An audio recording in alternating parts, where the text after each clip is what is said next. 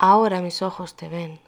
Nada más levantarse, en el primer acto instintivo de alargar la mano hacia la mesilla de noche, palpó una vez más con preocupación las gafas e intentó ajustar el borde de la montura, tan rajado que iba perdiendo esquirlas y sujeción con cada día que pasaba.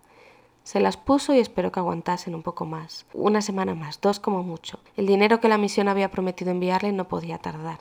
A pesar de la preocupación, se vistió, desayunó frugalmente y salió como todas las mañanas de camino a la iglesia. Lo cierto era que no había nada de él que, visto desde fuera, no causara el confundirle con uno de los testigos de Jehová que se aposentaban en la avenida junto al casino, a repartir sus folletitos y hablarles a los paseantes del miedo a la muerte. No había otras mujeres en el pueblo que llevaran faldas tan largas ni tan feas. No había otros hombres que se sintieran cómodos con aquellas bizarras combinaciones de grises y beige de una moda que ya nació anticuada en los años ochenta. No se podía negar que compartían aquella aura de triste religiosidad. Sin embargo, se delataba al abrir la boca. Ah, no, él era pastor evangélico. Puede que solo lo percibieran los oídos entrenados, pero la jerga era inconfundible. La iglesia que pastoreaba estaba en un pequeño local de uno de los barrios periféricos. En otros tiempos había sido una tienda de muebles de cocina. En el espacio central había sitio para una treintena de sillas que convenientemente se colocaban y se recogían todos los domingos antes y después de la hora del culto, y el fondo lo presidía un pequeño escenario con una cruz de madera oscura a juego con el púlpito. No era una iglesia grande, aunque los que había eran bastante fieles. Los feligreses llegaban el domingo con ese aire de cómoda santidad, conociéndose, charlando de sus asuntos cotidianos. Eran pocos y estaban orgullosos, como solo lo puede estar un protestante español de su minoría, ignorando todo el resto de sus problemas.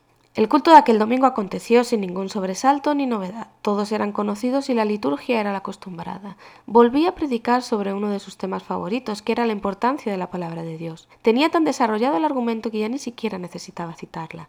Cada vez que predicaba o escribía sobre ello, se convencía un poco más a sí mismo de la solidez de sus razones y le satisfacía el modo en que su congregación le seguía. Quizá dudo. Quizá le seguían demasiado. Hasta él mismo aquel domingo se aburrió un poco de escucharse. Estuvo a punto de perder el hilo un par de veces, aunque eso fue por culpa de las gafas. Se las tenía que ajustar constantemente y le ponía nervioso la sensación de que se le caerían en cualquier momento. No se atrevió a pedir por ese motivo de oración ni a comentárselo a sus feligreses. Le preocupaba, sí, pero sabía que no tenía tanta importancia. Tampoco es que no pudiera sobrevivir sin gafas, no estaba tan ciego. Incluso podía utilizar lentillas si quisiera, si las tuviera. Siempre había temas muy serios por los que orar, sobre todo en aquella congregación con tanta gente mayor y tan achacosa. No quería importunarlos ni demandar la atención sobre sí. Además, solo era cuestión de paciencia. El correo electrónico del jefe de la misión diciéndole que el dinero estaba de camino seguro que estaba a punto de llegar. Y con eso tendría suficiente. El exiguo sueldo de pastor le llegaba para todo lo necesario, pero no le dejaba margen para ningún extra. Quizás solo tuviera que cambiar un poco el tema de la predicación. No quería abusar, pero sabía el efecto milagroso que tenía sobre aquel público que tendía a la vegetación el predicar sobre todas las cosas que estaban mal en el mundo aquellas predicaciones que exaltaban la fe antigua, ahora prácticamente perdida, sí que despertaban admiración y asentimientos.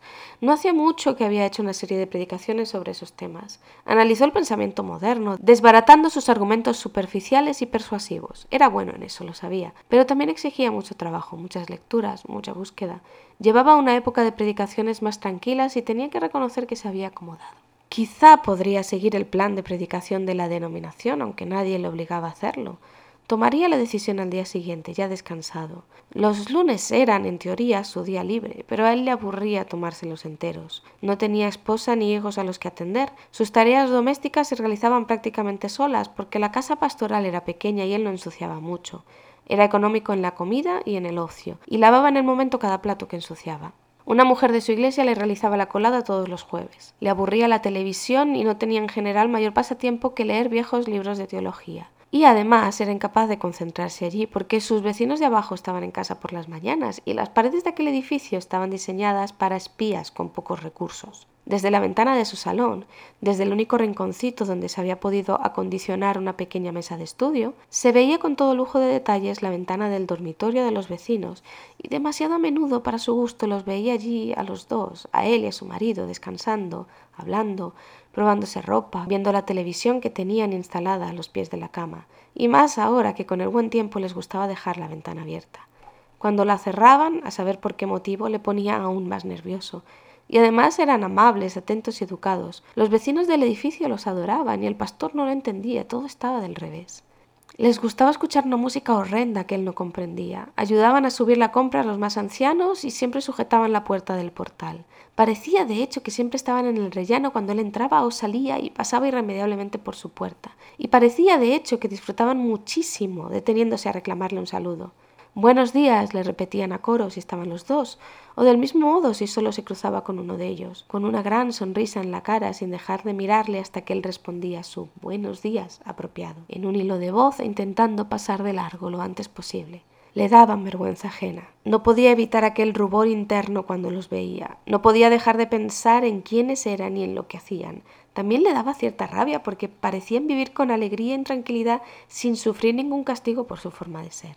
Intentó concentrarse en los textos que tenía delante. En el plan de predicación de la denominación, la lectura de la semana giraba en torno al libro de Job, el capítulo 42 y el versículo 5, uno de esos pasajes un poco viejos ya a su gusto. Eso ya se había estudiado muchas veces. A él no le contaba nada interesante y no se le ocurría qué más podía decir sobre ello. De oídas te había oído, mas ahora mis ojos te ven. Sea como sea, es una frase hecha. Puede tener decenas de significados. El pequeño texto devocional que acompañaba la lectura podía servir como bosquejo del sermón, pero le parecía un tanto insulso. Daba vueltas alrededor de la misma metáfora hasta derivar en la conclusión de Cristo. Claro, a Dios no se le escucha ni se le ve, eso lo saben todos. El problema era que eso después había que explicarlo a la luz de otros pasajes para que tomase sentido y él no se sentía nada inspirado para hacerlo. Seguramente era por culpa de las gafas. Le ponía nervioso tener que ajustárselas cada poco. Le distraía constantemente. También le sacaba de quicio escuchar la música de baile de los vecinos de abajo. Entraba por la ventana, la sentía retumbar en el suelo. Era cierto que la hubiera podido ignorar si su casa no hubiera estado en tanto silencio, pero no por ello dejaba de ser molesto. No quería predicar sobre el texto de Job, así que empezó a buscar otros en bosquejos antiguos, en su libro de sermones clásicos. Ya descansaría más tarde. Él no tenía que descansar. Se preparó una ensalada rápida y comió en el mismo escritorio, ignorando por costumbre la mesa del comedor, mientras hojeaba distraídamente un manual de homilética. Los vecinos debían tener el día libre porque ahora regresaban con ropa de calle. No se había fijado en que habían ido a comer fuera. Debían haberse ido de tiendas también porque traían bolsas y de ellas sacaban ropa y se la probaban frente al espejo de su cuarto y no dejaban de hablar y de reírse. Y él no dejaba de escucharlos. Por esa razón no le gustaba tomarse los lunes libres en su casa. Al final le obligarían a salir a pasear o adelantar la compra semanal o cualquier otra cosa que significara no tenerles presentes en un buen rato. Resoplaba, frustrado, cuando le sorprendió el aviso de la llegada de un correo nuevo en el ordenador. Por fin, ya era hora. No quería reconocer que se le estaba comiendo la ansiedad. Sin embargo, al abrirlo, no mejoró el día. Sí, era el jefe de la misión, y sí, le confirmaban la donación que estaba esperando, pero le anunciaban que no llegaría hasta dentro de un mes. Muchas gracias por todo, nos encanta tu trabajo. Esperamos que este sea una gran oportunidad para tu ministerio. Bendiciones, hermano. Un mes entero con las gafas cada vez peor. No, no llegaría, lo sabía. Estuvo a punto de murmurar, vaya puta mierda, pero el pudor y la costumbre solo le permitieron soltar un ay, señor, dan paciencia. Le sorprendió su voz en alto por primera vez en todo el día, y le sorprendió también de repente el timbre de la puerta. Hubiera preferido ignorarlo y andar un poco más en aquel estado letárgico y molesto, en su propia decepción y desdicha, pero quien fuera que estuviera al otro lado volvió a insistir. Se levantó con la desgana y al abrir se encontró con que allí de pie se encontraba su vecino, con una ridícula camiseta de nubes y calaveras. Era ridícula, no tenía sentido. ¿Qué tienen que ver las nubes con las calaveras? Con sus ridículos pantalones ajustados y chillones y el corte de pelo de algún barbero de moda de la capital, sonriente, expectante. Hola, perdona que te moleste, pero he visto que estabas en casa y venía a traerte una cosa. El vecino calló, esperando una reacción que el pastor no tuvo y, como si fuera lo más natural del mundo, continuó. Alargó la mano y le ofreció un sobre de color azul que parecía contener algo importante. Mi marido se ha comprado unas gafas nuevas y le han dado en la óptica un vale para un mes gratis de lentillas que él no va a usar porque las odia. Y de repente se me ha ocurrido que tú tienes gafas y a lo mejor te puede venir bien. El vecino aún sonreía, sobre en mano, esperando que el pastor le aceptase el ofrecimiento, pero al pastor le costaba creer aquella conversación y no podía controlar la vergüenza que amenazaba con sonrojarle, así que decidió no responder. Decidió no moverse siquiera, como si estuviera delante de un depredador en mitad de la selva, a ver si desistía y se marchaba. Se le trabó un poco la sonrisa al vecino, pero no desistió. Bueno, igualmente, intentó terciar. Si no para ti, quizá haya alguien de tu iglesia que lo necesite.